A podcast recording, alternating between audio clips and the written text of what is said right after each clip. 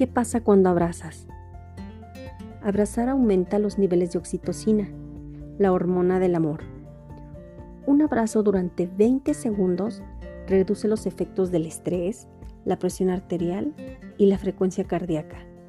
Un abrazo de 10 segundos al día ayuda a estimular su sistema inmunológico, aliviar la depresión y reducir la fatiga.